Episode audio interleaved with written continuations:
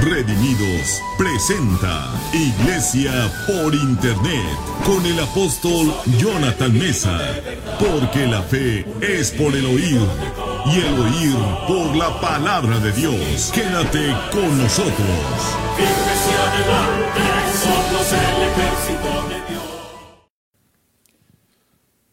¿Qué tal mis queridos amigos y hermanos? Les saluda su servidor, el apóstol Jonathan Mesa para transmitirles esta serie de estudios que se llama La tragedia de la soberbia. Estamos transmitiendo desde la Ciudad de México en vivo y estaremos aquí hasta el día 30 de diciembre.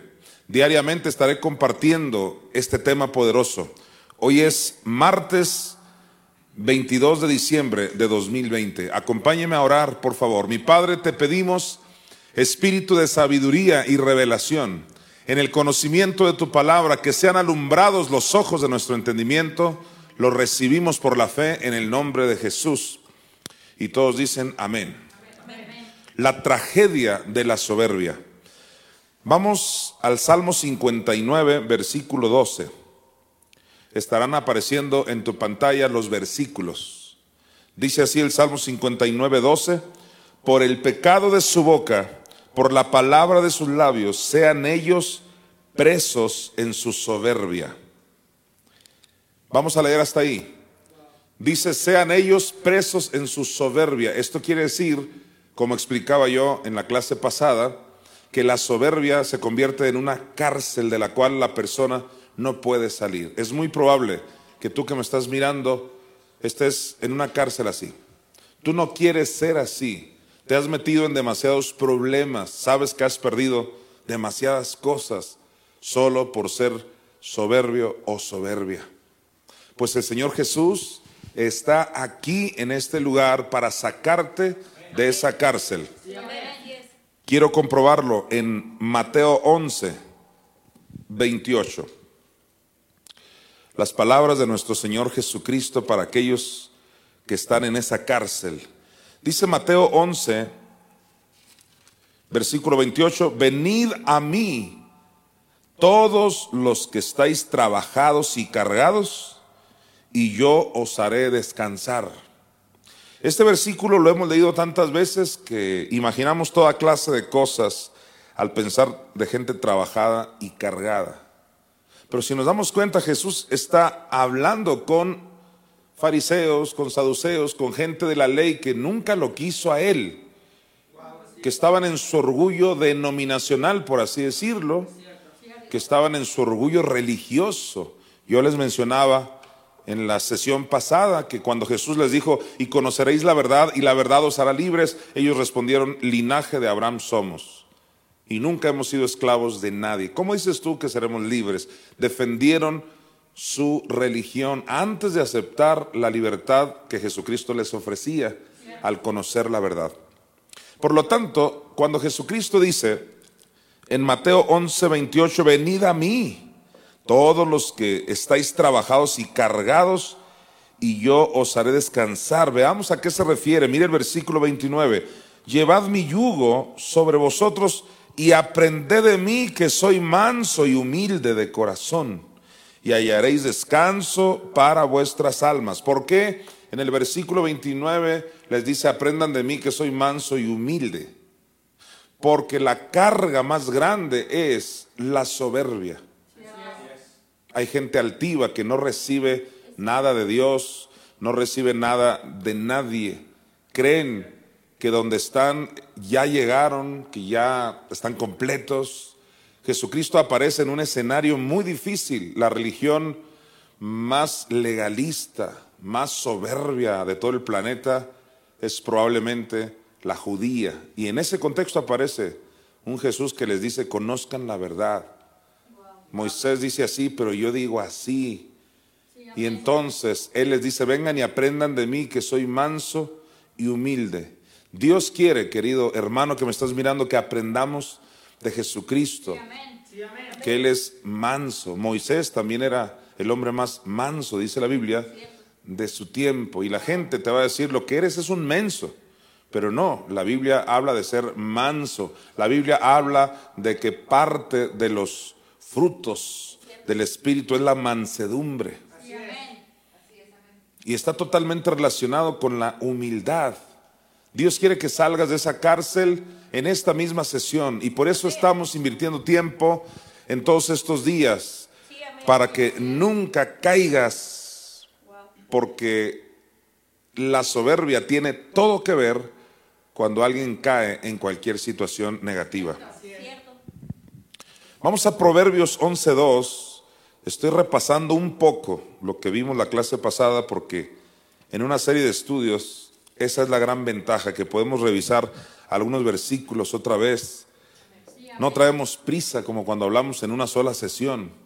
Lo que queremos es que aprendas y lo que queremos es que cambies y que todos cambiemos. Proverbios 11.2 dice, cuando viene la soberbia, viene también la deshonra Tienes que entender que quien te ha llevado a deshonrar a los padres, al gobierno, al apóstol, a tu pastor, a otros apóstoles, a tu esposa, a quien sea, es la soberbia. Dice claramente, Proverbios 11.2, que cuando viene la soberbia, quiere decir que la soberbia es un mal espíritu. Y cuando viene sobre una persona, viene junto con la soberbia la deshonra porque te crees tan importante que deshonras a cualquier persona y no la valoras. Volvamos a leer, que la palabra nos ilumine. Cuando viene la soberbia, viene también la deshonra. Y mira, contrario a eso, dice, mas con los humildes está la sabiduría. La sabiduría es una alusión a nuestra Madre Espíritu Santo en toda la Biblia. Entonces hace falta ser humilde para haberla encontrado y hace falta ser humilde para reconocerla, para amarla, para proclamarla, para predicarla y enseñarla. ¿Con quién está la mamá Espíritu Santo? Aquí lo dice, con los humildes. Se requiere ser como un niño para entender a la mamá Espíritu Santo y se requiere ser un soberbio, un hermeneuta, un teólogo. Hay teólogos buenos, hay humildes, pero en general, cuando tú llegas con la verdad, con un teólogo, es muy difícil que te la acepte porque él ya estudió en tal o cual escuela. Y entonces primeramente levantan el lugar donde estudiaron, la denominación donde se criaron. Eso es lo que pasó con los judíos. Por eso le preguntaban a Jesús, ¿y tú quién te dio esa autoridad? O sea, ¿quién eres? Tú eres un X, tú no eres ni fariseo ni saduceo, no eres de nosotros, de nuestro filtro religioso. Eran tan orgullosos que terminaron crucificando al Hijo del Dios viviente y hasta la fecha ellos en su soberbia no pueden ver en Isaías 53 que se refiere a nuestro Señor Jesucristo. Vamos a Deuteronomio 17 del 12 al 13. Dice Deuteronomio 17 del 12 al 13. Viene mayor revelación para nuestras vidas y el hombre que procediere con soberbia. Ten cuidado cómo procedes. ¿Cómo procedes en la vida? ¿Cómo te conduces? Mira cómo te conduces en la casa de Dios, le dijo Pablo a Timoteo, que es la columna y evaluarte de la verdad. ¿Cómo le hablas a una persona? En Malaquías 3, el propio Dios le dice a aquellos israelitas, vuestras palabras han sido violentas. Y si tú analizas el contexto, ¿a qué se refirió Jehová? cuando dijo vuestras palabras han sido violentas, y es que ellos no se dieron cuenta lo violentos que fueron al atreverse a decirle a Dios, ¿en qué te hemos robado? Parece inofensivo, ¿en qué te hemos robado? ¿Por qué se va a molestar Dios por eso?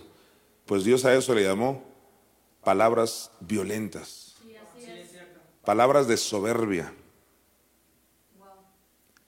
Mira entonces cómo procedes en la vida, cómo estás hablando. ¿Cómo estás evaluando las cosas? ¿Te crees mejor que los demás? Qué bueno que gente haya logrado cosas. Qué bueno que tengas una buena labor ahora, que ganes más que el año pasado. Qué bueno que tengas revelaciones grandísimas. Qué bueno que ya tienes un mes sin hacer cosas malas. Pero ninguna de estas cosas te hace superior a los demás. Mira cómo procedes, cómo actúas. Dice Deuteronomio 17, 12, y el hombre que procediere con soberbia. Hay alumnos que proceden con soberbia, con sus maestros. No, no reconocen, no tienen ni siquiera educación. No reconocen a aquel ancianito que tiene años estudiando. No respetan al sacerdote, al pastor, al apóstol, a nadie. Es una anarquía terrible. Van a dar cuentas, ya viene la gran tribulación. No crees que eso se va a quedar así de que, pues, ya nos burlamos de todos. Nadie se va a burlar de Dios sin que quede impune. Y mira lo que dice aquí en Deuteronomio 17, 12. Y el hombre que procediere con soberbia, no obedeciendo al sacerdote que está para ministrar allí delante de Jehová tu Dios, o al juez, el tal morirá. Y quitarás el mal del medio de Israel. Y todo el pueblo oirá y temerá y no se ensoberbecerá. Entonces Dios nos llama a actuar con humildad con la gente que Dios envía. Dios ha enviado ministros en todo el mundo y necesitamos reconocer sus virtudes, las cosas que Dios está haciendo con ellos. Segundo de Crónicas 20:20 dice, creer a sus profetas. ¿Hasta cuándo lo iremos a entender? No es nada más creer en Dios, creer a sus profetas. Y seréis prosperados. ¿Qué profetas? Esos que mataron los judíos. El propio Jesús dijo Jerusalén que matas no dijo a dos o tres profetas, dijo a tus profetas, incluyéndolo a Cristo. Ninguno les llenó el ojo, ninguno fue digno para ellos. No quisieron a Noé, nada más ocho se salvaron. Muchos no quisieron a Moisés, se le rebelaron. No querían a los hombres y mujeres de Dios que Dios levantaba. Llegó un hombre que no tuvo un solo error, se llamó Jesucristo, y tampoco lo quisieron. Es soberbia y viene ya el día de la gran tribulación donde pagarán por eso. Porque Dios ha establecido un orden. Simplemente hablemos de papá y de mamá. ¿Qué te hace pensar que puedes faltarle respeto a papá y a mamá? ¿Qué, te hace pensar que quedará impune? Dice la Biblia, honra a tu padre y a tu madre para que te vaya bien y seas de larga vida. No, no hay cuestionamiento ahí. Me está diciendo que si no los honro no soy de larga vida pues tú llega a la conclusión que quieras, pero la Biblia lo dice. Que es factor para ser yo de larga vida. Vamos ahora a Job 33 del 17 al 18. Dice Job 33 del 17 al 18, para quitar al hombre de su obra y apartar del varón la soberbia. ¿Por qué quiere Dios apartar de ti y de mí la soberbia? Veamos por qué. Versículo 18. Detendrá su alma del sepulcro y su vida de que perezca a espada. Esto significa que este terrible mal espíritu de soberbia te hace que te mueras, te hace que perezcas, te trae destrucción a tu vida. El soberbio es vengativo, él no espera la venganza de Dios. El soberbio causa problemas, divisiones, se mete en problemas y eso jamás va a terminar bien. Dios te quiere apartar la soberbia de tu vida para que no mueras, para que no perezcas. Y Dios le está librando la vida a muchas personas que me están mirando el día de hoy. Y me alegro por eso. Dios quiere siempre librarnos de todo lo malo. Dios siempre nos previene a través de hombres y mujeres, de profetas. Dios siempre nos avisa para que no nos pase nada malo. En el Salmo 10.4, el salmista dijo de esta manera, el malo, por la altivez de su rostro, no busca a Dios. No hay Dios en ninguno de sus pensamientos. ¿Por qué el malo no piensa nunca en Dios? ¿Por qué es que tú y yo siempre estamos pensando en Dios hasta cuando comemos? Le damos gracias por los alimentos, oramos antes de acostarnos, pensamos en darle a Dios lo que es de Dios, el diezmo, la ofrenda, anhelamos que ya pase esto del coronavirus para congregarnos, eh, hacemos tantas cosas para Dios, ¿por qué tú y yo lo hacemos? Y no estoy diciendo que todo el que lo hace lo hace con sinceridad, pero hay gente que nunca, aquí lo dice, nunca piensan en Dios. No hay Dios en ninguno de sus pensamientos. Y uno se pregunta, ¿por qué? Si está tan claro, el universo es la máxima expresión de que hay un Dios. Pues aquí dice la, la razón por la cual es, por, por, las, por la cual, o razones por las cuales ellos nunca piensan en Dios, y es por la altivez de su rostro. Maestros en las universidades van a dar cuentas, nunca piensan en Dios, y como que como que es de gran orgullo que todo el mundo sepa que ellos no creen en Dios. Es una soberbia, es un intelectualismo, se creen lo máximo, creen como si fuera una gracia. Si supieran que es la peor deshonra y que tendrá consecuencias terribles, que serán avergonzados, confundidos, porque prefirieron confiar en la sabiduría, sabiduría humana en vez de confiar en la sabiduría de Dios. Enemías 9:10 dice la palabra de Dios. Nehemías 9, 10. E hiciste señales y maravillas contra Faraón, contra todos sus siervos y contra todo el pueblo de su tierra, porque mira, porque sabías que habían procedido con soberbia Quiero que notes que dice, hiciste señales y maravillas. Señales y maravillas suena algo así como que si un paralítico se levanta o se te aparece dinero en el banco. Pero aquí señales y maravillas es las cosas malas que les vinieron a los egipcios. Como dijo un gran maestro de fe, cuando Pablo dejó ciego a uno, que le dijo quedará ciego, dice, ese es el don de hacer milagros. Y pocas veces se ve de esa manera. Es un milagro, es una señal esa también. Cuando las plagas cayeron a Egipto, esas son maravillas, así le llama aquí. Ahora, ¿qué es lo maravilloso? ¿Que se mueren Faraón y los egipcios? Pues no, pero lo maravilloso es que Dios es wow. Que nadie se mete con Dios, nadie puede jugar con Dios.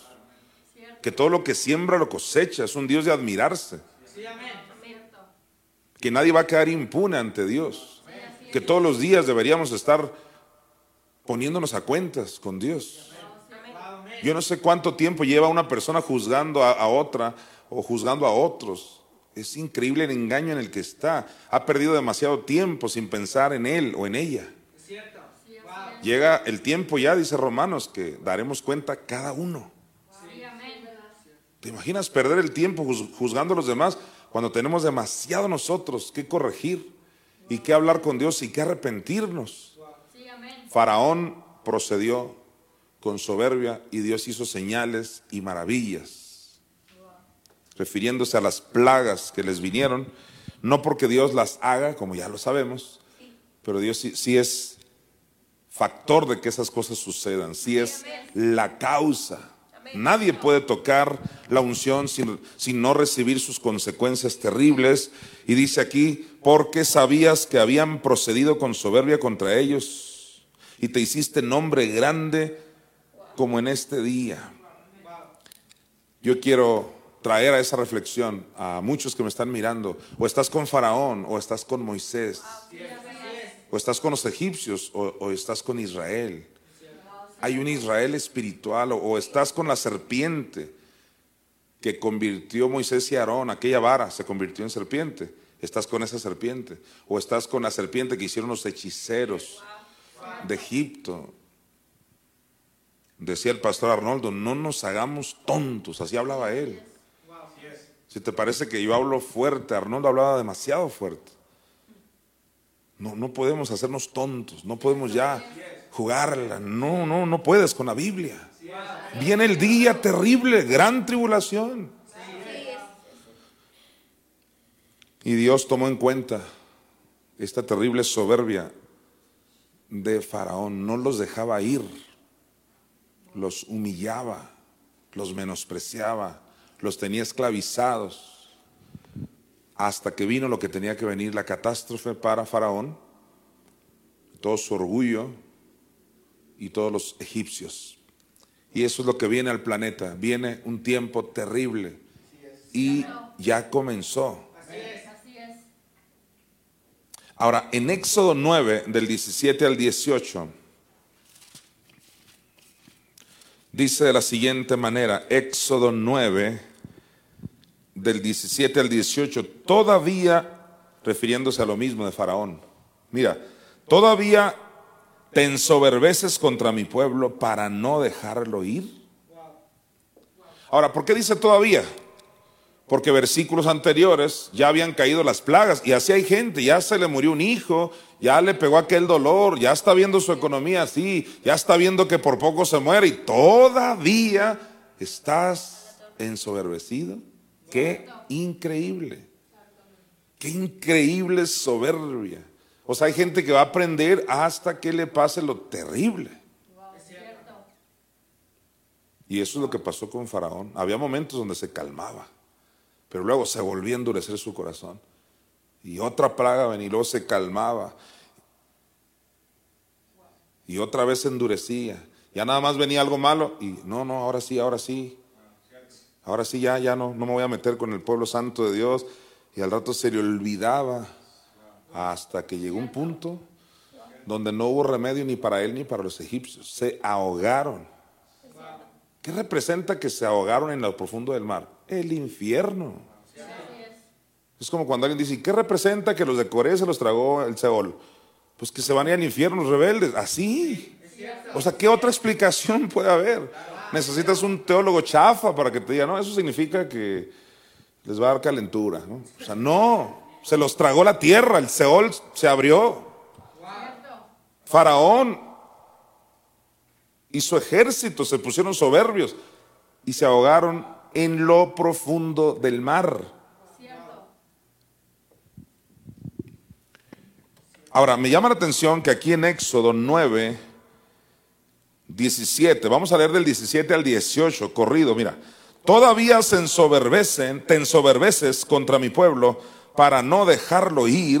He aquí, dice el 18, que mañana a estas horas yo haré llover granizo muy pesado en otras palabras, ya estás viendo el montón de plagas que sucedieron, pues sabes que todavía te enorgulleces. Mañana, y aquí mañana representa, espérate, faraón, a lo que viene. Porque no vas a poder con Dios. Le dijo Dios a Job, ¿es sabiduría contender contra el omnipotente? ¿Es sabiduría agarrarte a las patadas contra Dios o contra los que Él delega? Que es lo mismo no es sabiduría, no es nada inteligente, no te ves nada inteligente. Dios es un Dios justo. Dios es un Dios sabio, es un Dios de justicia. Y nadie quedará impune y por eso todos debemos estar todos los días con un temor reverente. Todos. Ahora, quiero que nos vayamos al Salmo 86, del 14 al 17.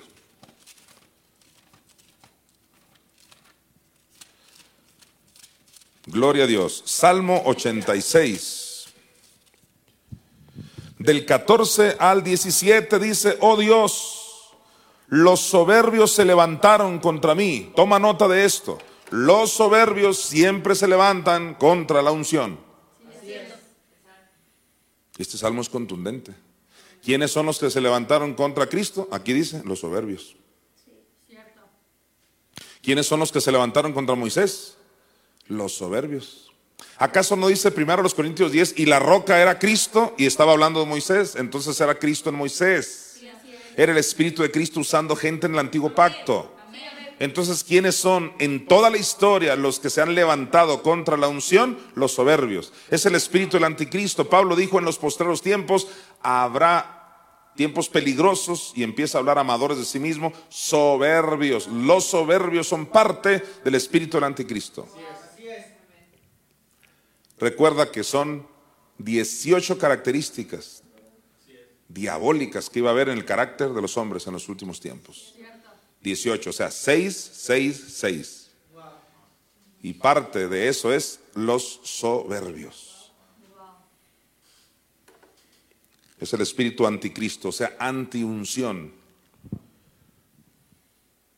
Y aquí en el Salmo 86, 14 dice, oh Dios, los soberbios se levantan contra mí y conspiraron de violentos. Ha buscado, conspiración, perdón, conspiración de violentos, ha buscado mi vida. Y no te pusieron delante de sí, o sea, no les importó que tú eras Dios. Mira el 15, mas tú Señor, Dios misericordioso y clemente, lento para la ira. Gente me ha preguntado, ¿y por qué no viene juicio contra tanta gente soberbia? Porque Dios es lento para la ira. Gracias a Dios por eso. Pero que sea lento no quiere decir que no va a llegar. Y en los postreros tiempos va a haber agilización de tiempos. Ya comenzó la agilización de tiempo. Espérate, para el 2021 va a ser maravilloso. Dice el Salmo 86, versículo 15. Mas tú, Señor, Dios misericordioso y clemente, lento para la ira y grande en misericordia y verdad. Grande en misericordia y verdad. Ahí están las dos sendas. Mírame y ten misericordia de mí. Da tu poder a tu siervo. La Biblia habla de un siervo y mira, y guarda al hijo de tu sierva. Porque este siervo es hijo de la sierva. Aquí la sierva es una alusión a nuestra Madre Espíritu Santo. Los soberbios se levantan contra el Hijo de la Mamá Espíritu Santo, pero dice el versículo siguiente aquí en el 17, haz conmigo señal para bien. Entonces Dios va a usar una señal para que los soberbios se callen la boca. Para que al fin crean, a lo mejor demasiado tarde, pero van a creer como los de Noé. Créeme que creyeron ya que se los está llevando el agua pero ya la puerta se había cerrado. Entonces Dios va a hacer una señal. Aquí lo dice, mira, en el 17, haz conmigo señal para bien y véanla los que me aborrecen y sean avergonzados, porque tú Jehová me ayudaste y me consolaste. Dios va a usar y siempre ha usado una señal en todos los tiempos, para que la gente sepa que hubo profeta entre ellos, como dice Ezequiel, capítulo 2, capítulo 3, tú díselos y un día van a saber que hubo profeta entre ellos. Ahora, quiero hablarte un poco de la Torre de Babel, pero me faltó un versículo. Jeremías 43, 2. Dice de la siguiente manera. Jeremías 43, 2 dijo Azarías, hijo de Osaías, y Joanán, hijo de Carea, y todos los varones soberbios. Mira, ¿qué dijeron estos varones soberbios? Dijeron a Jeremías, mentira dices, no te ha enviado Jehová nuestro Dios. Entonces los soberbios se levantaron contra Moisés, pero también contra Jeremías. Y le dijeron, es mentira lo que dices. No hay nada más terrible que Dios envía a un hombre o a una mujer y que digan, eso es mentira. Le pasó hasta el propio Jesucristo. Estaba liberando a la gente de los demonios y decían, por Belcebú los echa fuera. No decimos nosotros que tú eres samaritano y que tienes demonio. Es el espíritu soberbio. Por no reconocer que Jesús traía un mensaje al mundo. Y lo mismo con Jeremías. Lo que tú dices es mentira. Y dicho sea de paso, Jeremías es una sombra de esta investidura. Esto es poderoso. ¿Cómo alguien se atreve a decir, eso es mentira? Es mentira que Jesús sufrió el infierno. Yo digo, yo no tengo palabras cuando digo eso. No tengo palabras de cómo describir esa insensatez. Que es mentira que Jesús sufrió el infierno. Es exactamente al revés. Lo que es mentira es creer que solo pagó la cruz. Es mentira eso de que Dios no manda males. Eso es no, lo que es mentira es decir que Dios mandó el coronavirus para matar a la gente. Es mentira eso de la mamá Espíritu Santo. Es mentira, no. Lo que es mentira es creer que es un varón o creer que solo es una fuerza. Entonces no es la primera vez que los soberbios se levantan diciendo, eso es mentira. Yo le doy gracias a Dios por los bienaventurados. ¿Hay algún bienaventurado que me saluda aquí? Le doy gracias a Dios por los bienaventurados, porque ellos tendrán su gran recompensa de parte de Dios. Bienaventurados son los que la retienen aquí en el árbol de la vida, que es la sabiduría, mi Madre Espíritu Santo, los que no se avergüenzan de ella. Engrandécela y ella te engrandecerá. Gloria a Dios. Bendecidos, bienaventurados los que no se avergüenzan de la verdad. Que aunque el diablo te diga son mentiras, tú sabes bien cuál es la verdad. Y has conocido la verdad y te ha hecho libre.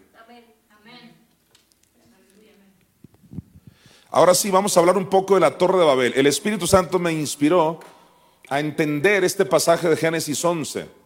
Esta Torre de Babel no es otra cosa que una sombra del proyecto del ser humano para llegar al cielo. Es una sombra de lo que es la religión organizada el día de hoy.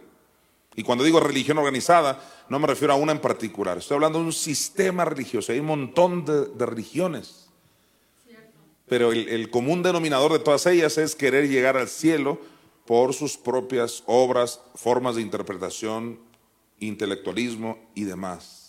La religión es orgullo puro. Jesucristo nunca vino a instalar una religión.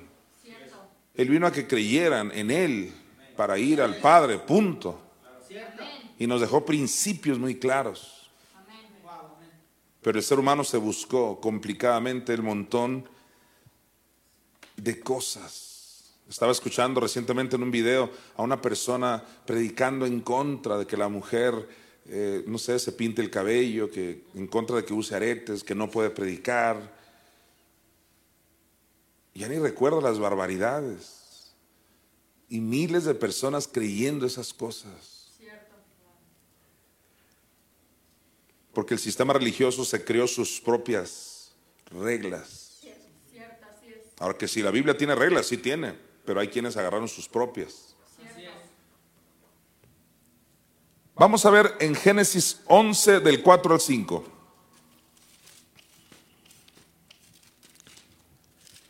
Dice Génesis 11 del 4 al 5, la famosa torre, todos digan torre. torre. Esa palabra nos va a ayudar. Génesis 11 del 4 al 5 dice y dijeron, Vamos, edifiquémonos. ¿Qué dijeron? Edifiquémonos. Ya de entrada nos podemos dar cuenta que es el hombre intentando edificar. Cuando no es el que quiere andar edificando. Dios ha puesto a quien edifique, cómo se edifique y cuándo se edifique. Aquí es una sombra perfecta de lo que no debe ser. El sistema religioso, el sistema religioso ha edificado su propio proyecto. Y aquí dice en Génesis 11:4 y dijeron, vamos, edifiquémonos una ciudad y una torre cuya cúspide llegue al cielo. ¿De qué nos habla eso? De que eso es lo que hace la religión.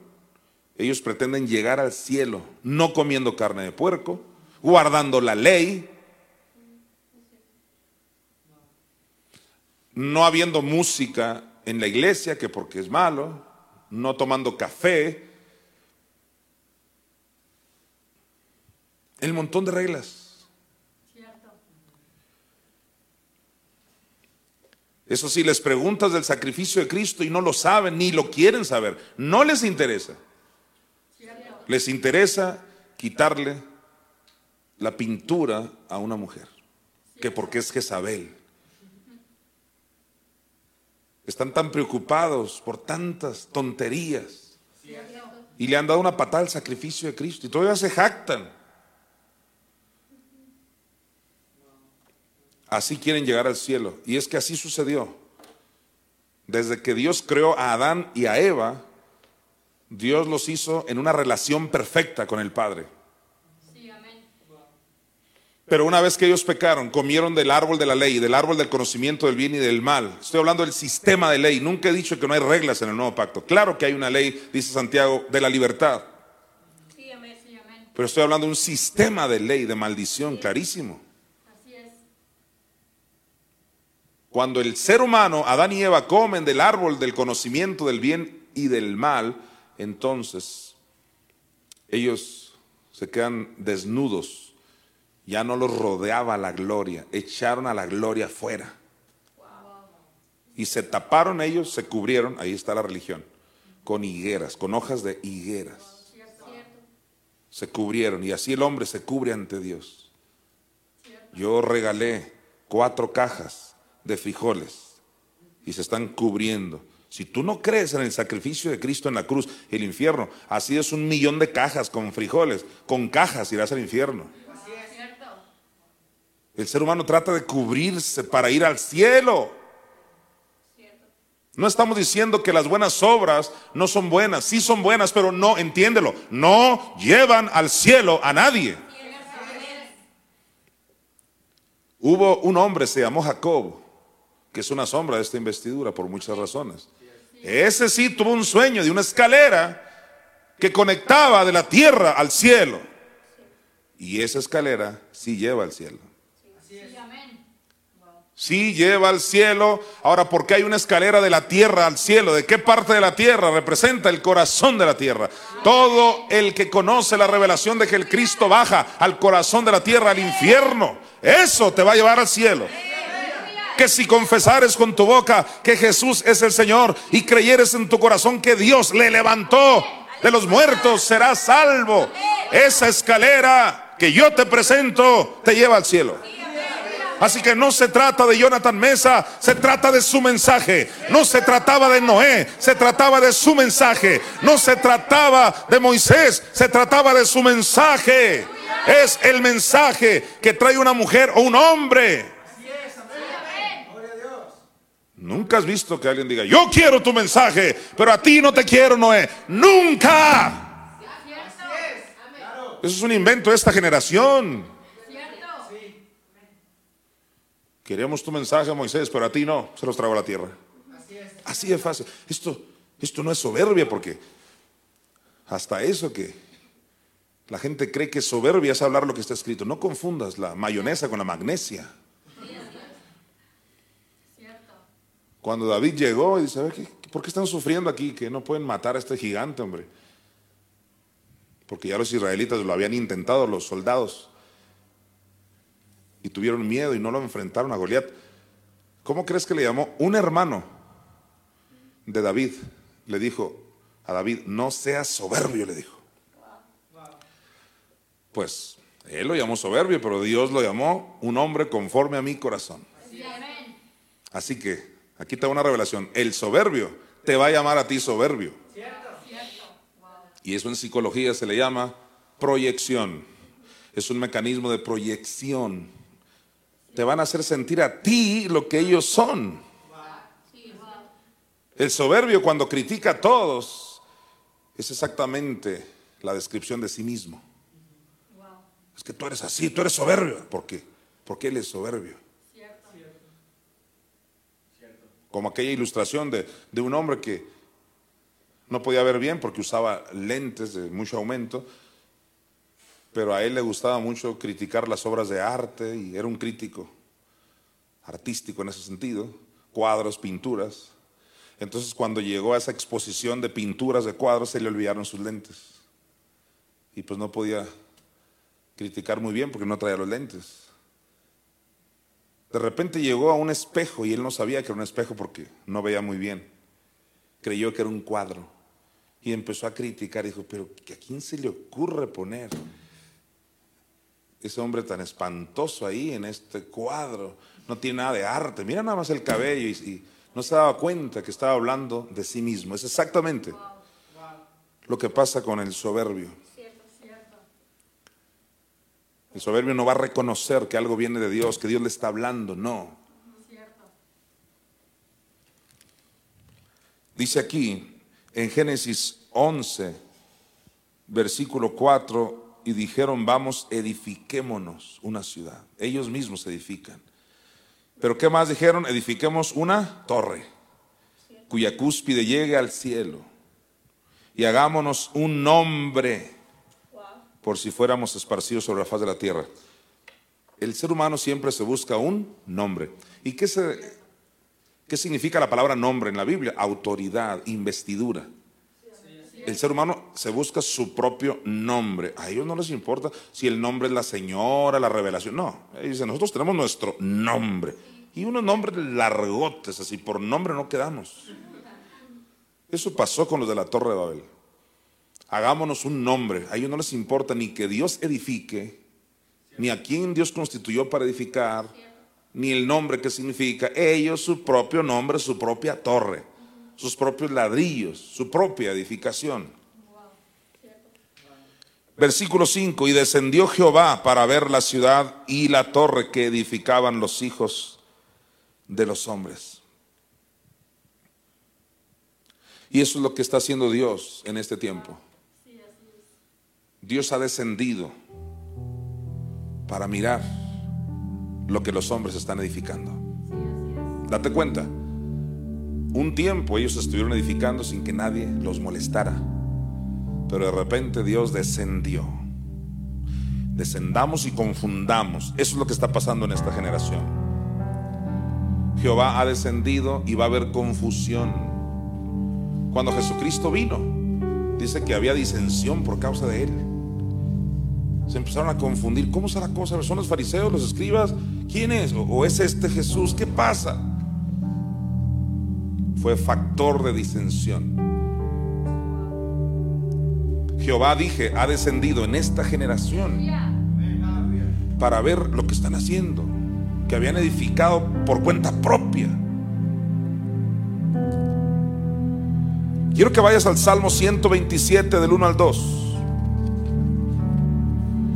Dice el Salmo 127 del 1 al 2. Si Jehová no edificare la casa, en vano trabajan los que la edifican. Si Jehová no guardare la ciudad, en vano vela la guardia. Así que si no es Jehová quien está edificando, se llama religión pura y pura religión. Y en vano están trabajando. Wow. Y es que solo hay dos cimientos. ¿Te acuerdas de la parábola de los dos cimientos? Un hombre cavó hondo y el otro construyó encima. El que cavó hondo se refiere al que está enseñando el descenso de Cristo a los infiernos. El que construye su edificio edifica encima. Vinieron vientos, ríos y se acabó esa torre, así como la torre de Babel. Fueron confundidos. Le queda poco tiempo al sistema religioso. No estoy hablando ahora yo de una religión en particular. Estoy hablando de que si Jehová no está ahí y ha sido pura hermenéutica, puras cuestiones de ellos, de su cerebro, sabiduría humana, no han dejado que el Espíritu les enseñe. Están en serios problemas.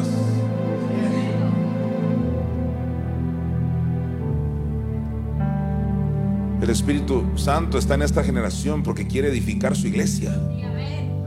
Pero el hombre dice, no, no, no, no, no, no entres aquí Espíritu Santo, aquí nosotros edificamos. Así creemos nosotros, linaje de Abraham somos. Y Dios está en esta generación diciendo, conozcan la verdad y la verdad os hará libres. Y ellos dicen, linaje de Abraham somos. Y vaya que se ha levantado un espíritu judaico impresionante en los últimos tiempos. Ahora todo el mundo tira al baño en hebreo y puras veces. Interesa si tú sabes que el hebreo y que volver a las raíces. Si tú no tienes las dos sendas, a la mamá y a la investidura, no tienes nada. Ahora, todos los demás temas son interesantes, claro que sí. La prosperidad es interesante, la sanidad divina, inclusive eso de las raíces hebreas. Pero ni una de esas cosas es la verdad. Solo la verdad os hará libres. Jesucristo dijo, yo soy el camino, la verdad y la vida. Pero cuando Moisés estaba en su tiempo, Él era la verdad.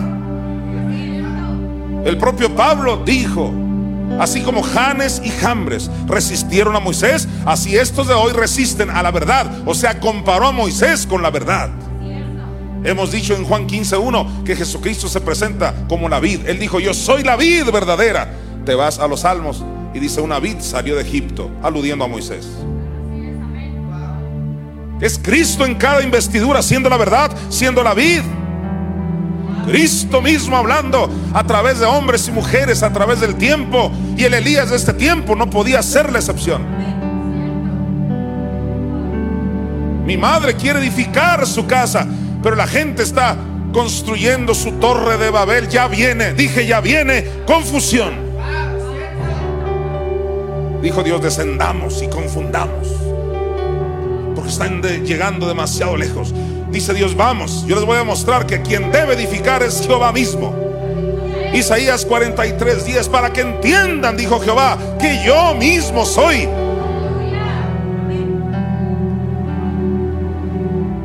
Y vaya que han edificado sus torres de Babel.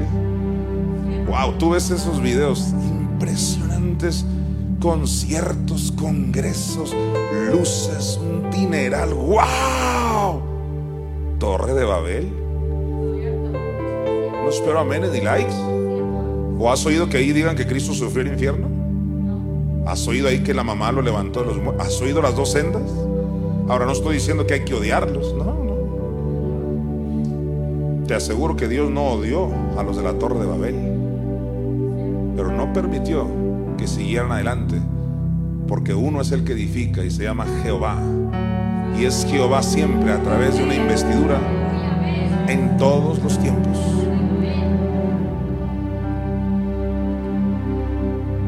¿Qué dice el, Salmo 89, del 2 al 3? Dice el Salmo 89, del 2 al 3. Porque dije, para siempre será edificada misericordia. No pierdas de vista la palabra edificar. Los de la torre de Babel que hicieron, edificaron. Eran sus propias mentalidades, creencias, propósitos. Pero aquí dice una profecía que ya se cumplió enfrente de ti. Aquí dice, porque dije, para siempre será edificada misericordia. Entonces, Jonathan Mesa está aquí para edificar el tema de la misericordia. ¿Quién es la misericordia? Dice el Salmo 119 que fue la misericordia la que vivificó a Jesús. Y si lo vivificó de acuerdo a primera de Pedro 3 del 18 al 20, alude al Espíritu Santo, porque dice vivificado por el Espíritu, dice la versión King James. Muerto en la carne, pero vivificado por el Espíritu, versión King James en inglés. Y si fue vivificado por el Espíritu, y el Salmo 119, Jesús exclama en un salmo mesiánico y dice, vivifícame conforme a tu misericordia. Entonces la misericordia es una alusión a nuestra Madre Espíritu Santo. Y aquí está una profecía en el Salmo 89.2 que la misericordia iba a ser edificada. Con razón Pablo dijo, yo les pongo el fundamento, otro edifica. Pero ¿qué estoy edificando yo? Estoy edificando el tema de mi Madre Espíritu Santo.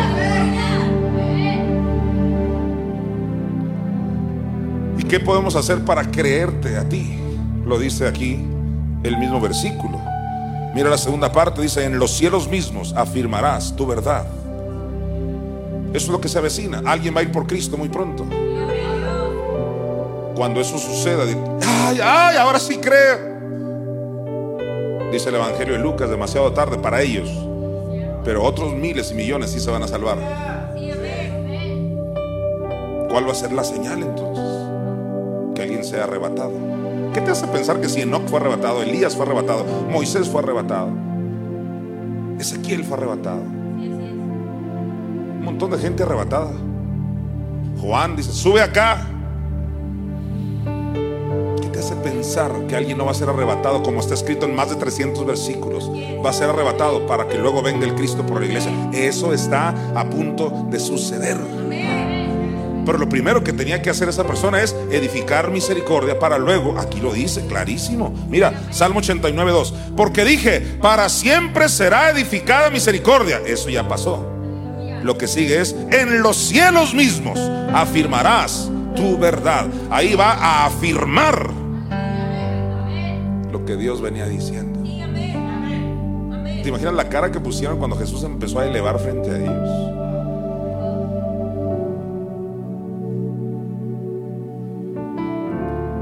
Jesucristo viene pronto y estamos ya en los tiempos previos del arrebatamiento. Todas las profecías se están cumpliendo una tras otra. Mi Madre Espíritu Santo quiere edificar su iglesia. Dale la oportunidad de que ella edifique la iglesia. Quita ya, tumba ya, salte de esa torre de Babel. Deja que edifique Jehová. Jehová mismo. Porque uno de los nombres que se da al Espíritu Santo también es Jehová, no solo al Padre y al Hijo. Dice Proverbios 18:10. Aleluya. Proverbios 18:10. Mira, torre fuerte. ¿Cómo dice? Torre fuerte. Torre fuerte es el nombre de Jehová.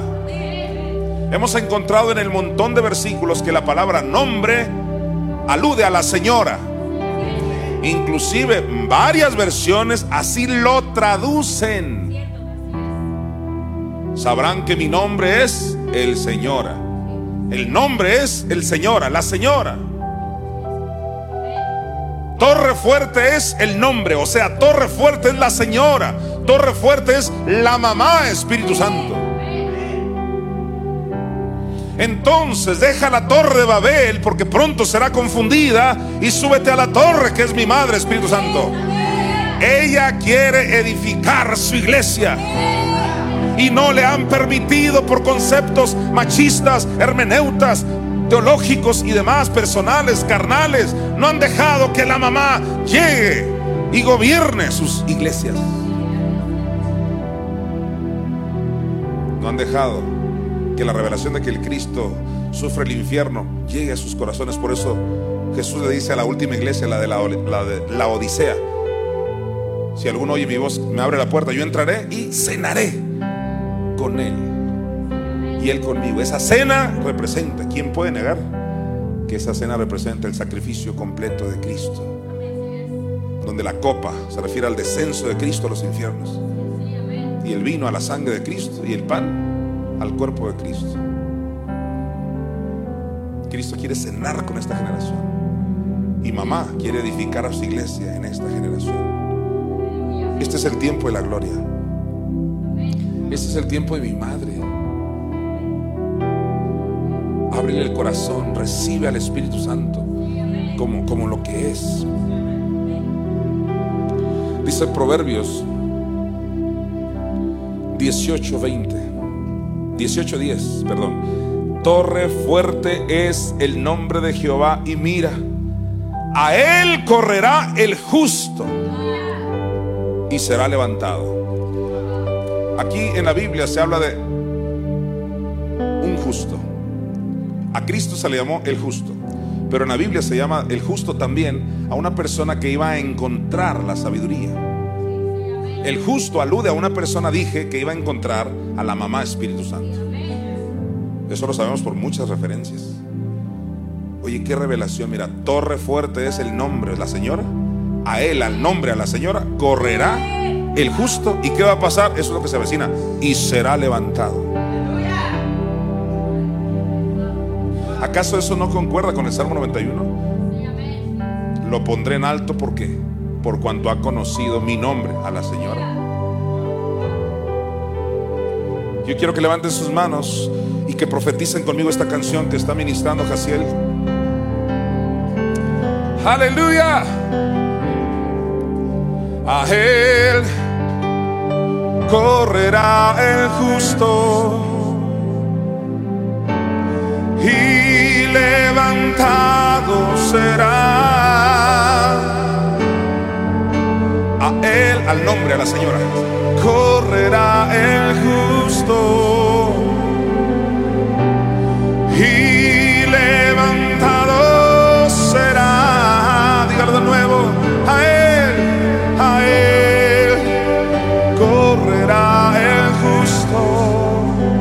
ese día. Y levantado será. A él correrá el justo. Y levantado será. Dígalo la última vez, declárelo conmigo.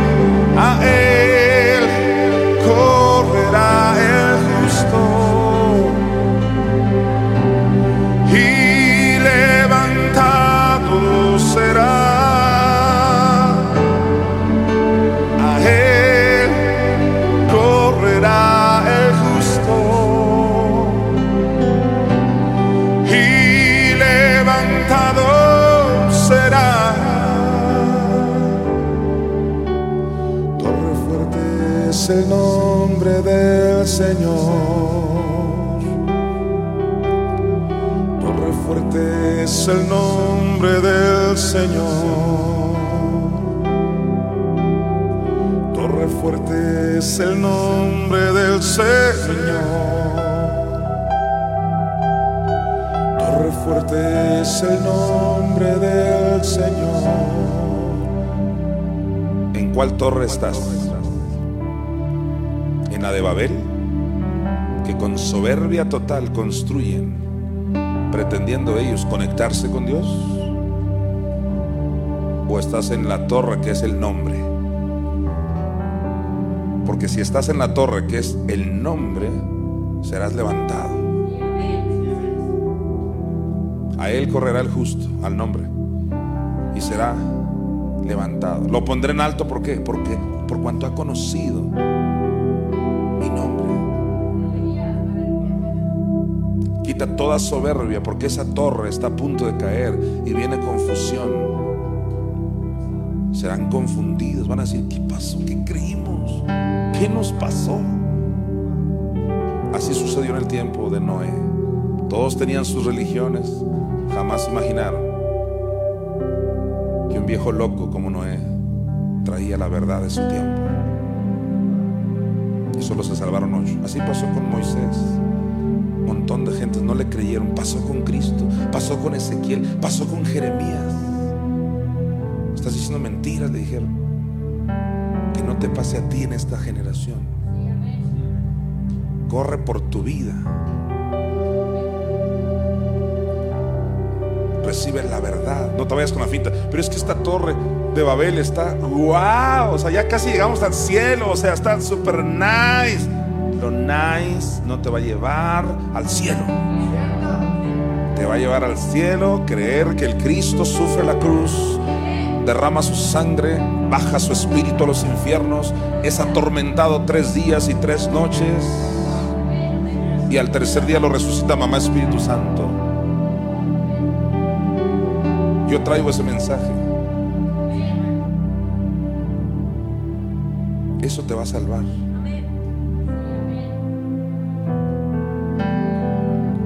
Te va a salvar lo que sale de mi boca.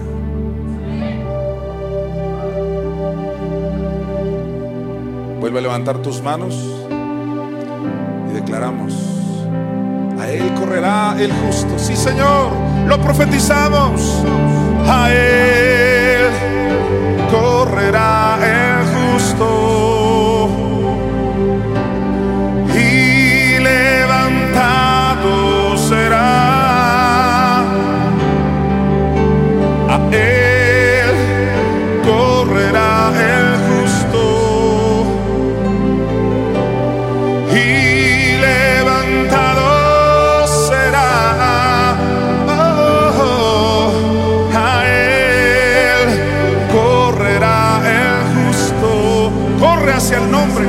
hacia la mamá.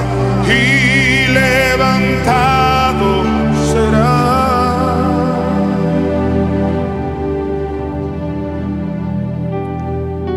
Nunca te confundas. Están exaltando más a la mamá Espíritu Santo que a Cristo. No te confundas. Lo mismo le decían a Cristo.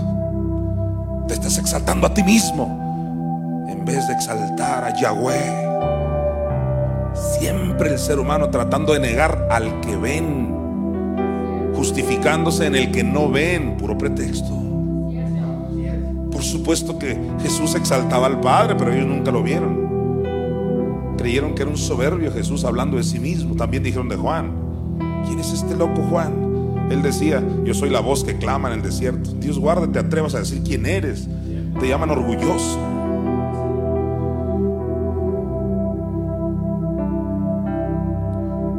Jesús exaltaba al Padre, sí, pero su generación nunca lo vio.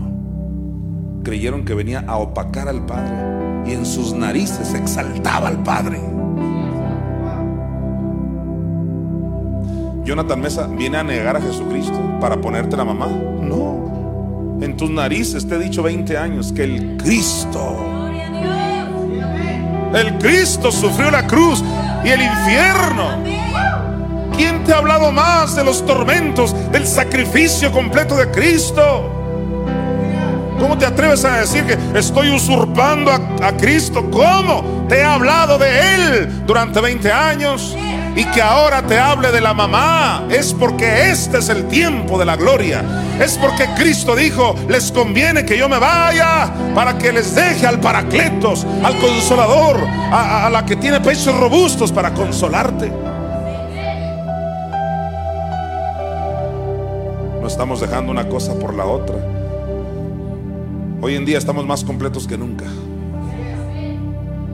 Hoy en día creemos en el Padre, en el Hijo y ¿qué crees? En el Espíritu Santo, que es nuestra Madre Celestial. Aún hay tiempo. Súbete a la torre correcta.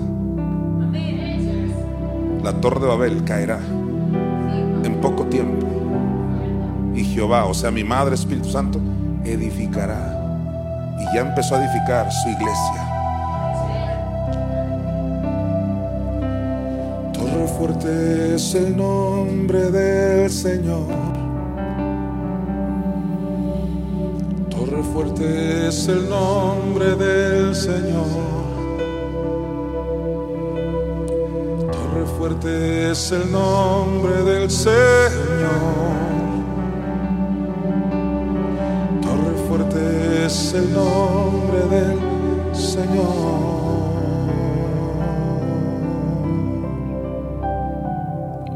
En esta torre, que es mi madre, hay seguridad. Hay protección. Proverbios 14.1, no podemos dejar de leerlo. La mujer sabia edifica su casa. ¿Qué prefieres? Edificar con los de la Torre de Babel o que la mujer sabia edifique. No podemos tampoco dejar de leer Proverbios 9.1. La sabiduría edificó su casa. ¿Qué prefieres? ¿Edificar la Torre de Babel tú por tu cuenta? Para que termines confundido, creyendo un montón de cosas, menos la verdad. No.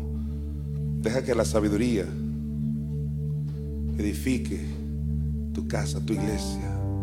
Pastores, dejen que la mamá Espíritu Santo llegue a sus congregaciones. No le cierren la puerta a la mamá. Ella es la torre, ella es el nombre, nombre, averígualo. Es señora, es la mamá.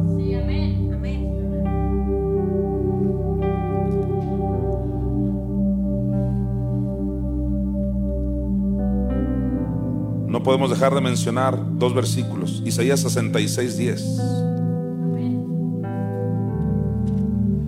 Quiero que veamos una palabra ahí en Isaías 66, 10.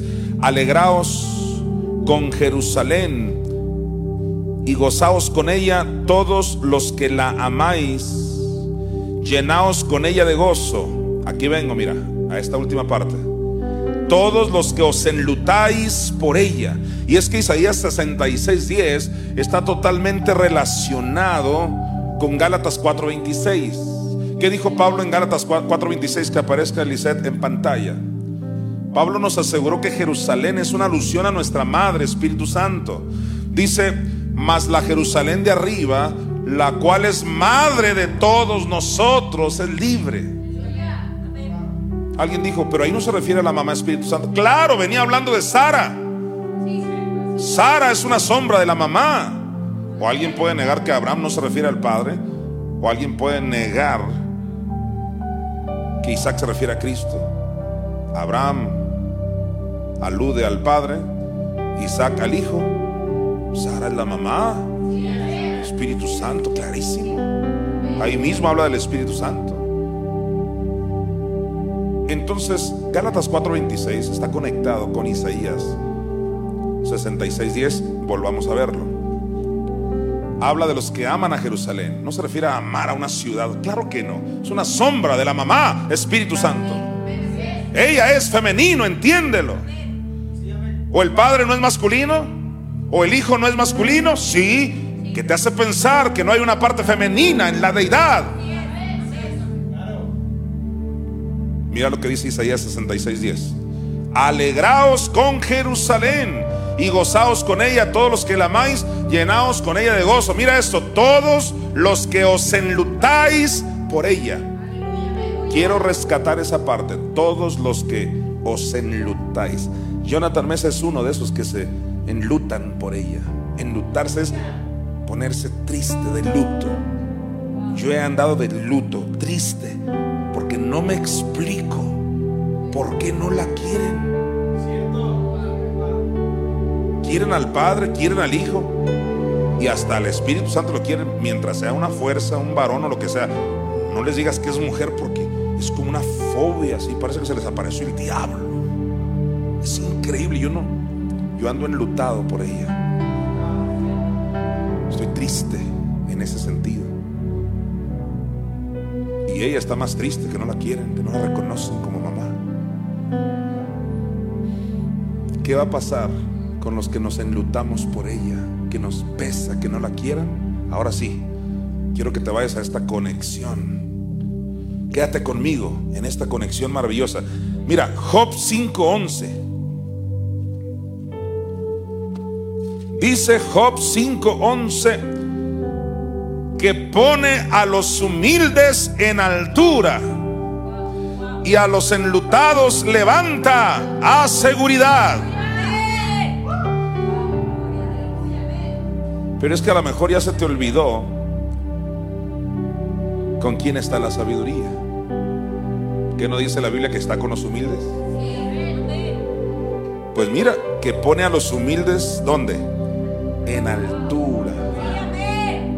Lo pondré en alto por cuanto ha conocido mi nombre. Nombre igual a sabiduría, mamá Espíritu Santo. Pero luego dice aquí mismo en Job 5:11, y a los enlutados, ¿tengo algún enlutado aquí por ella, por Jerusalén? A los enlutados dice, levanta a seguridad los que se enlutan por Jerusalén. Serán levantados a qué? A seguridad. Escúchame bien, querido público, no va a haber seguridad ya aquí en la tierra, si ahora ya casi no hay menos en el tiempo que se avecina. Ya dije, ya no va a haber ninguna clase de seguridad. La gente ya no sabe qué hacer. Dice, pues es que ya ni el gobierno puede hacer nada. Hay tanta gente mala. Ya se perdió el control. No hay seguridad. Ya no puedes andar en la calle, en los restaurantes, en ninguna parte. No hay seguridad. No solo por la gente violenta. No hay seguridad porque hay plagas, hay enfermedades. ¿Qué vamos a hacer? Te enlutas por Jerusalén y te levantan a seguridad. Escóndete un poquito mientras pasa la indignación. Ese es el destino, ese es el porvenir de la iglesia. Va a ser ocultada, va a ser escondida. Un remanente va a ser levantado a seguridad. Se llama el arrebatamiento de la iglesia que está próximo a suceder. Libra tu vida. Enlútate por ella. Alégrate con Jerusalén. Ella es tu mamá. ¿Tienes padre? Sí, mi Padre Celestial. Qué bueno. ¿Tienes hermano? Sí, Jesucristo es mi hermano mayor. ¿Y tienes madre? No, no, eso es una blasfemia. ¿Por qué es blasfemia? ¿Por qué? Porque le tienes fobia a los católicos de que tienen a María, a la guadalupana, y en el mundo hay un montón de deidades, 100 deidades femeninas. Por eso, qué paupérrimo tu argumento. ¿Acaso porque hay billetes falsos no va a haber un verdadero? Juan Bautista tenía el espíritu de Elías. Y Juan Bautista presentó a Cristo como el Cordero.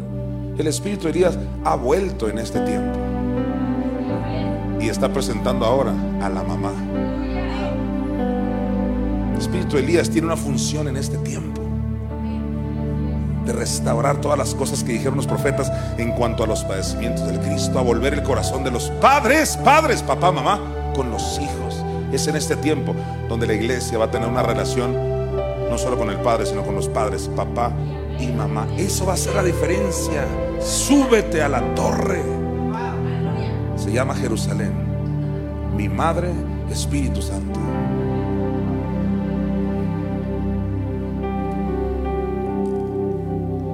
¿Cómo pudiéramos definir a la torre de Babel con una palabra, soberbia. Y Dios confunde a los soberbios, serán confundidos.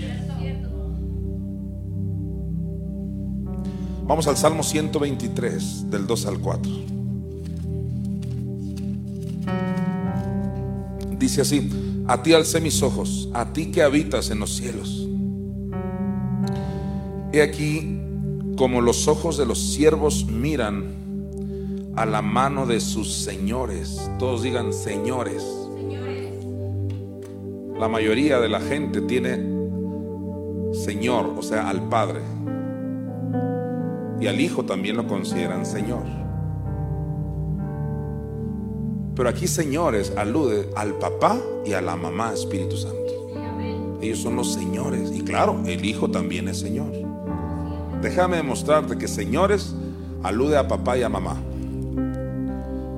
Volvamos a leer el versículo 2. He aquí como los ojos de los siervos miran a la mano de sus señores. Y mira esto. Y como los ojos de la sierva a la mano de su señora, así nuestros ojos miran a Jehová, nuestro Dios. Está comparando como los ojos de la sierva dice que mira a la mano de su señora. En lo natural, una sierva mira a la mano de quién? De su señora. Es una analogía en lo natural. Su señora. Y luego dice, así, ahí entra la comparación, mira. Así nuestros ojos miran a Jehová, dando a entender que Jehová es la señora. Así como una joven puede mirar a su señora en lo natural, con la quien trabaja, lo que sea. Así nosotros miramos a la otra señora, la espiritual, nuestra Madre Espíritu Santo. Y dice, hasta que tenga misericordia de nosotros. Hasta que tenga misericordia de nosotros. Esa palabra hasta no es casualidad. Que Cristo va a venir, dice Hechos capítulo 3, hasta los tiempos de la restauración de todas las cosas. El hasta es determinante. Siéntate a mi diestra hasta que ponga todos tus enemigos debajo de tus pies es el mismo hasta y habla del mismo evento. En otras palabras, ¿cuándo es que todos los enemigos, la muerte, la enfermedad, la pobreza, la ruina, el cuerpo de muerte, etcétera, cuando todos esos enemigos van a ser puestos debajo de los pies de Dios? Hasta que se cumpla qué? La restauración de todas las cosas. Hasta, ahí va a venir Cristo. Y aquí dice hasta que tenga misericordia. Este es el tiempo en que se tuvo misericordia. Este es el tiempo de la mamá. Será edificada misericordia. Mira el 3. Ten misericordia de nosotros. Aquí entendemos por revelación que no solo es una oración de ten piedad, ten misericordia. O oh, si supieras cuál es la piedad, si supieras cuál es la misericordia. Ten misericordia. Estaba profetizando de que, que viniera la mamá para este tiempo. Ten misericordia de nosotros, oh Jehová, ten misericordia de nosotros, porque estamos muy hastiados de menosprecio. Quiero tomar un minuto aquí. Estamos hastiados de menosprecio. Exacto. Estamos hastiados de que menosprecien a la mamá.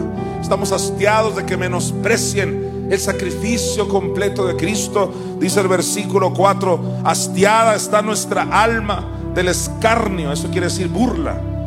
De los que están en holgura holgura habla de que la están pasando bien aparentemente. Allá está el avivamiento, allá está el mover. Es una torre de Babel, pues lujosa. Pero no es la torre del nombre. Y dice el versículo 4, hastiada está nuestra alma del escarnio, de los que están en holgura y del menosprecio de los soberbios. Ellos han menospreciado el sacrificio de Cristo, han menospreciado a la mamá. Estamos hastiados de eso, dijo el salmista. Ahora quiero que notes que dice menosprecio de qué? De los soberbios. ¿Quiénes son los que menosprecian? Los soberbios. ¿A qué te recuerda la palabra menosprecio? Vete a Isaías 53, versículo 3. Recuerda que los soberbios menosprecian. Leamos juntos Isaías 53, 3. Mira, despreciado y desechado entre los hombres varón de dolores, experimentado en quebranto, y como que escondimos de él el rostro, fue menospreciado y no lo estimamos. ¿De qué está hablando el profeta Isaías? Del menosprecio a los tormentos de Cristo. Porque nadie me va a decir a mí que Isaías 53 solo se refiere a la cruz del Calvario. Claro que no. Claramente dice ahí, verá el fruto de la aflicción de su alma. ¿El alma de quién? El alma de aquel que dijo, no dejarás mi alma en el Hades. Hechos 2.27. El alma de aquel que dice Hechos 2.31. Viéndolo antes habló de la resurrección de Cristo. Que su alma no fue dejada en el Hades. Entonces, ¿qué están menospreciando en Isaías 53.3? El sacrificio completo de Cristo. Y de acuerdo al salmo que estábamos estudiando, que estaban menospreciando la misericordia. ¿Y quiénes son los que la, menosprecian? Los soberbios. Pero los humildes serán levantados por seguridad. Allá hay seguridad. Añádete al grupo de personas que serán levantados. Añádete al grupo de los que se suben al arca. Mi madre es el arca, mi madre es la torre. Ella quiere edificar tu vida y tu ministerio.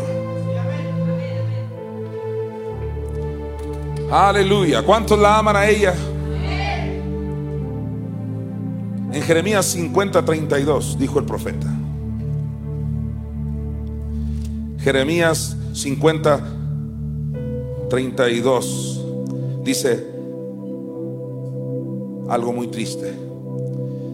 Y el soberbio tropezará y caerá, y no tendrá quien lo levante. El soberbio no tendrá quien lo levante. La palabra quien alude a la investidura de los últimos tiempos. No tendrá quien lo que lo levante. Hay apóstol, por ahí se, refiere a que no tendrá quien, un amigo. No, tú dale la interpretación que quiera. Ya viene el tiempo donde te vas a dar cuenta que no era esa interpretación.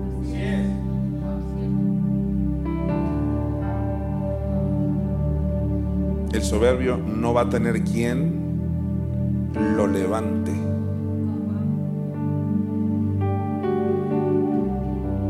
Estamos en el tiempo urgente de que corras a la torre Sabes, la torre y yo uno somos.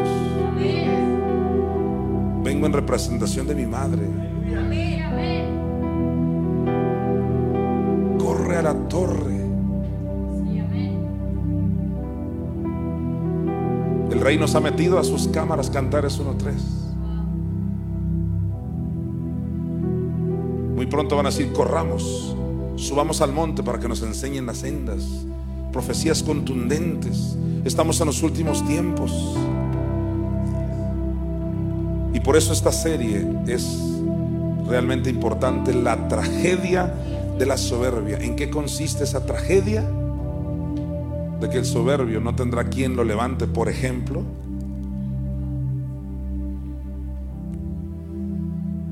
Y dice el Salmo 31, del 17 al 18. Salmo 31, del 17 al 18, alguien diga gloria a Cristo. No sea yo avergonzado, oh Jehová, ya que te he invocado. Sean avergonzados los impíos, estén mudos en el Seol. ¿Quién está en el Seol? Ahí dice los impíos. 18. Enmudezcan los labios mentirosos que hablan contra el justo. El justo se refiere no solo a Cristo, sino a quien encontró la sabiduría en la Biblia. Mire el 18. Enmudezcan los labios mentirosos que hablan contra el justo cosas duras, con soberbia y menosprecio. Ellos son los soberbios. Pero están a tiempo, todavía hay tiempo. Este es el mensaje más amoroso que tú puedas escuchar. Solo piensa en esto, Noé cuando les decía, súbanse al arca, súbanse al arca, y decían, soberbio, ¿cómo crees que subiéndonos a tu barquita nos vamos a librar? Imagina, solo piensa, trata de ubicarte en ese tiempo. Y dijeron, ¿cómo nos vamos a rebajar a subirnos a tu arca pestosa? Y sabes que llegó el diluvio y no perdonó a nadie.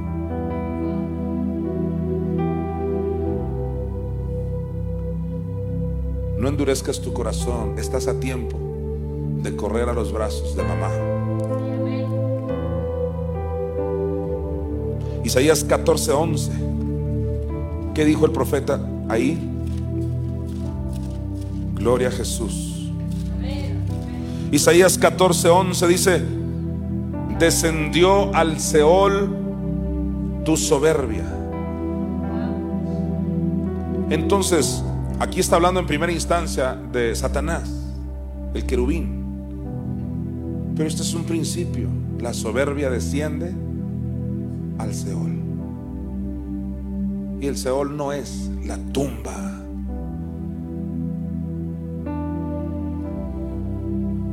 Es triste ver cómo gente intenta hacernos creer que el Seol es la tumba. Es una doctrina del, del diablo. El Seol no solo se refiere a la tumba, de hecho principalmente se refiere al infierno. ¿O acaso cuando el Seol se abrió con los de Coré, que se abrió dos metros bajo tierra? No, se los tragó la tierra. Los malos serán trasladados al Seol. Si el Seol fuera la tumba, dijera los malos y los buenos, se irán a la tumba. No dejarás mi alma en el Seol, dicen los salmos. Es un equivalente de no dejarás mi alma en el Hades.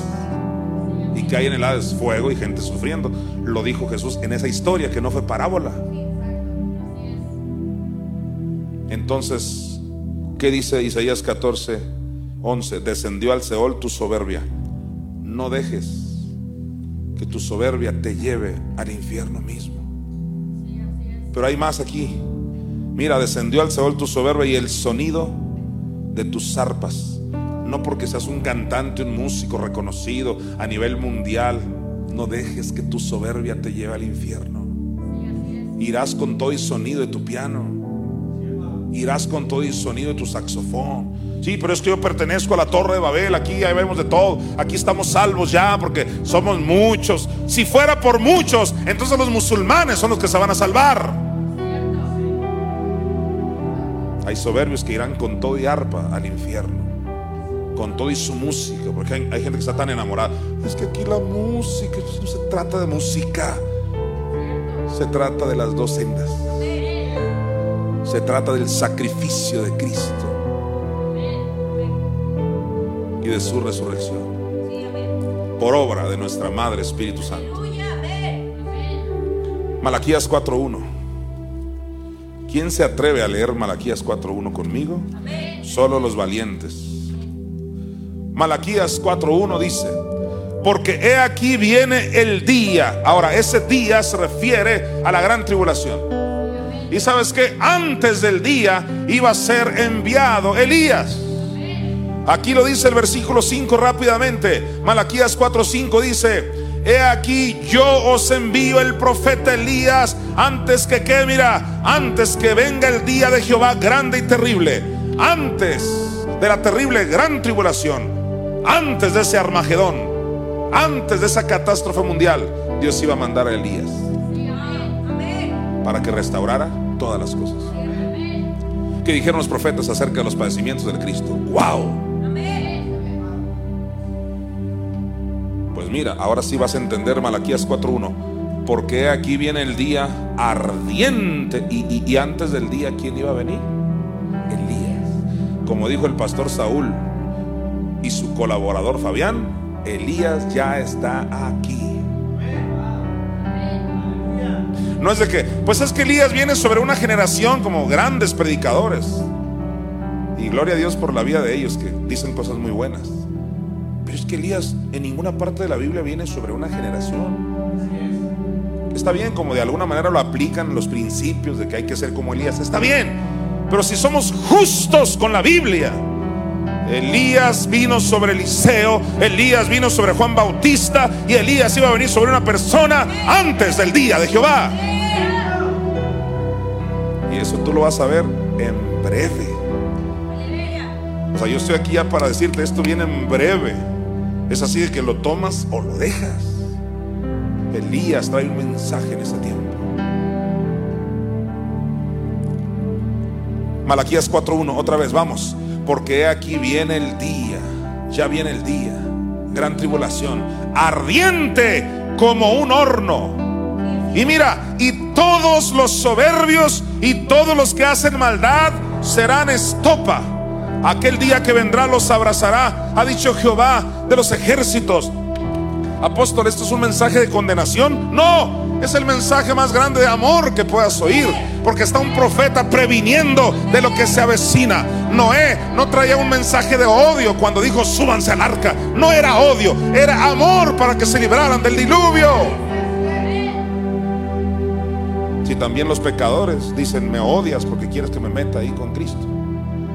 Quieres que me meta a tu religión, dicen ellos. Todo el mundo cree que lo odian cuando le dices que se meta lo bueno. No, no es un mensaje de odio, es un mensaje de amor decirte que viene el gran día ardiente y que va a abrazar a los soberbios. Es un mensaje de amor. ¿Para qué? Para que dejes de ser soberbio, te subas a la torre correcta que es mi madre, a su investidura y te salves. Mensaje de amor más grande no puede haber.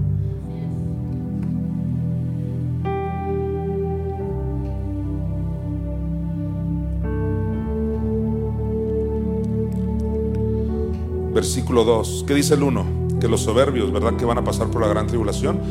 Pero en el 2 dice que hay otros que no, mira, en el 2. Mas a vosotros los que teméis mi nombre.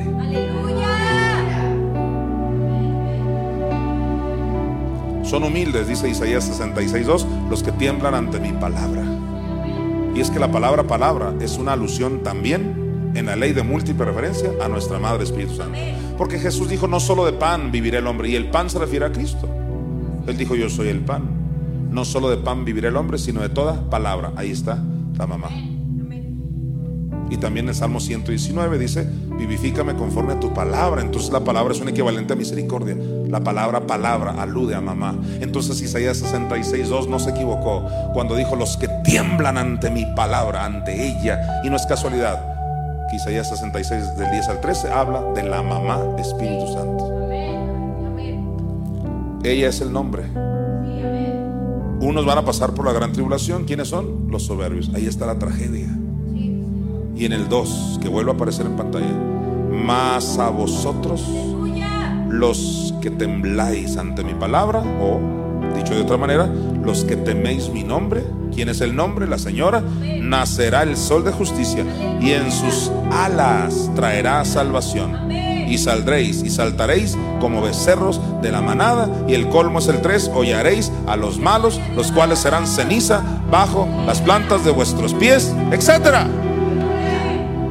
Es maravilloso el porvenir de los que crean la verdad en los últimos tiempos. Qué privilegio ser un atalaya, un centinela de la verdad. El Salmo 31, 23, ¿qué es lo que dice? Veamos.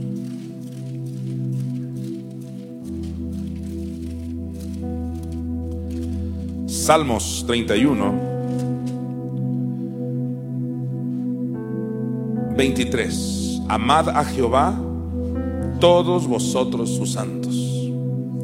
Y los fieles, a los fieles, perdón, guarda Jehová. Ahora, cuando dice a los fieles, guarda Jehová, no solo es que me guarda aquí en la tierra, no. Apocalipsis 3:20 dice que si tú has guardado la palabra de la paciencia, Él también te guardará de la hora de la prueba que ha de venir sobre el planeta entero. ¿Dónde te va a guardar? En el cielo. Eso es, rapto. Entonces guardar aquí aplica también al arrebatamiento. ¿Qué dice aquí? A los fieles guarda Jehová y paga abundantemente al que procede con soberbia. Entonces solo hay de dos. O eres alguien que procede con soberbia como faraón, o eres uno de los fieles. ¿Cómo les llama Salmo 31, 23? Fieles. A los fieles que guarda Jehová. Y los soberbios se les paga abundantemente. ¿Cómo? En la gran tribulación. A los fieles guarda Jehová. Recientemente encontré un versículo donde dice claramente que los fieles desaparecerán. Aleluya. Aleluya. Muy pronto la iglesia va a desaparecer. Y los soberbios quedarán en la gran tribulación. Así dice su palabra. Es tiempo de correr a la torre que es mi madre. Espíritu Santo. Jeremías 4:20. Alguien diga aleluya. Y dice Jeremías 4:20, quebrantamiento sobre quebrantamiento. ¿Cómo? ¿Cómo nos ha gustado en este ministerio los doce este versículo? Quebrantamiento sobre quebrantamiento. Y es que aquí alude a las dos investiduras. En toda la Biblia habla de dos investiduras, dos cosas. Cosas son investiduras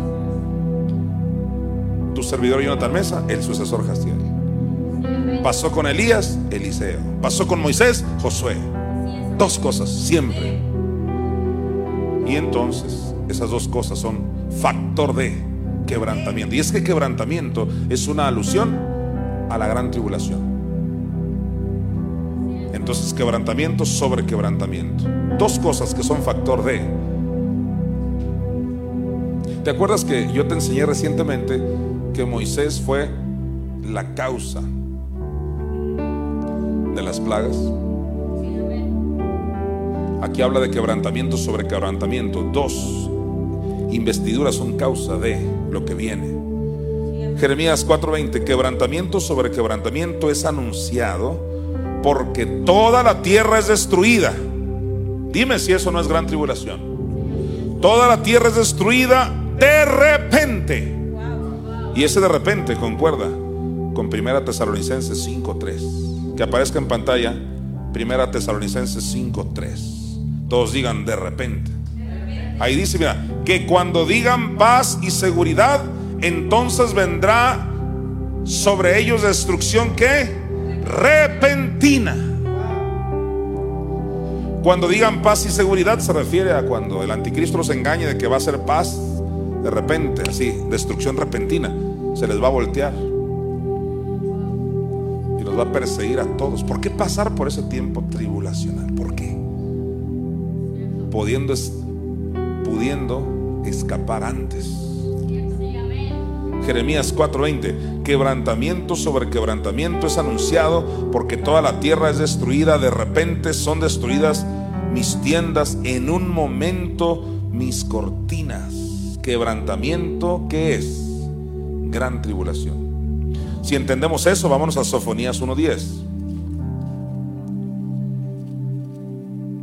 Todos en Sofonías. Sofonías 1.10 dice, y habrá en aquel día, dice Jehová, voz de clamor desde la puerta del pescado y aullido desde la segunda puerta. Ahí está quebrantamiento sobre quebrantamiento, dos investiduras, dos puertas, wow. ¿Qué habrá? Y gran quebrantamiento desde los collados. ¿Qué es eso? Una alusión a la gran tribulación. Entonces, ¿quebrantamiento qué es? Gran tribulación. Una prueba más, ahí mismo en Sofonías 1.14, para que veas de qué venía hablando. 14, mira, cercano está el día grande de Jehová entonces, el quebrantamiento es la gran tribulación. ¿Quién va a pasar por la gran tribulación o quebrantamiento? Los soberbios. Mira Proverbios 16, 18. Dice Proverbios 16, 18. Estoy cerrando. Mira, antes del quebrantamiento es la soberbia. Y antes de la caída, la altivez de espíritu. ¿Qué te está diciendo el Señor? Que antes de la gran tribulación viene un espíritu de soberbia sobre muchos. ¿Para qué?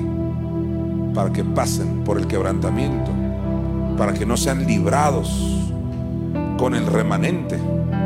Mira Isaías 28.1. Gracias mi Madre Espíritu Santo. Y dice Isaías 28.1. Ay de la corona de soberbia de los ebrios de Efraín. Hay de la corona de qué? De soberbia de los ebrios de Efraín. Y es que hay gente ebria, pero de Efraín. Efraín alude a, a, los que se rebelaron. Los de Israel que eran rebeldes eran los de Efraín. Léete nada más el profeta Oseas. Y el ay representa la gran tribulación, porque en Apocalipsis habla de los ayes. Ay, ay, ay, eso es gran tribulación. Hay de la corona de soberbia, y es que corona no se refiere necesariamente a una corona en la cabeza, sino corona es lo que te rodea, de quién estás rodeado. De mi Madre Espíritu Santo, o de la iniquidad, o de la soberbia. ¿Te acuerdas que dice la Biblia acerca del hombre en el Salmo 8? Lo coronaste de gloria y coronaste ahí, lo rodeaste. El hombre estaba rodeado de gloria, de mamá. Pero hay quienes tienen corona de soberbia. Hay de ellos. ¿Qué quiere decir? Hay, pasarán por la gran tribulación. Y concluimos otra vez en Malaquías 4.1 y aquí cierro. Apóstol, ¿ya lo leyó? Sí, el Espíritu Santo quiere que lo vuelva a leer y cerrar con Malaquías 4.1. Porque he aquí viene ¿Qué viene? El día ardiente como un horno y todos los soberbios, ya definimos quiénes son bíblicamente hablando, y todos los que hacen maldad serán estopa. Aquel día que vendrá los abrazará. ¿Ha dicho Jonathan? No, ha dicho Jehová de los ejércitos y no les dejará ni raíz ni rama. Raíz y rama. Ahí están las dos investiduras también. Ya no estarán en ese tiempo ni la iglesia va a estar en ese tiempo ya. Porque dice serán estopa, y es que la estopa prende rápido. La lumbre prende rápido con la estopa. Eso es lo que serán los soberbios. Este es el tiempo. Amigo, amiga, hermano, hermana, este es el tiempo de reconsiderar nuestras vidas, de subirnos a la torre, no a la de Babel, no a la de confusión, sino a la torre clarísima, que es el nombre, que es mi Madre Espíritu Santo Solamente tienes que humillarte. Si mi pueblo se humillare, yo les daría cuerpo glorificado. Se sanaré su tierra. Y esa es una alusión al cuerpo glorificado. Corre hacia sus brazos. Jesucristo está aquí. Hebreos 13:8 dice Jesucristo es el mismo ayer, hoy y por los siglos. No mires a Jonathan Mesa. Es Jesús siempre usando a alguien en la historia. Jesús está hablando, no solo el Espíritu Santo, Jesús está hablando a esta generación. ¿Qué le parece si levantamos nuestras manos ante el Señor? Yo quiero que le digas, Jesús, te confieso como el Señor de mi vida. Sigo creyendo en mi corazón que Dios te levantó de los muertos Jesús, a ti sea la gloria, la honra y el poder.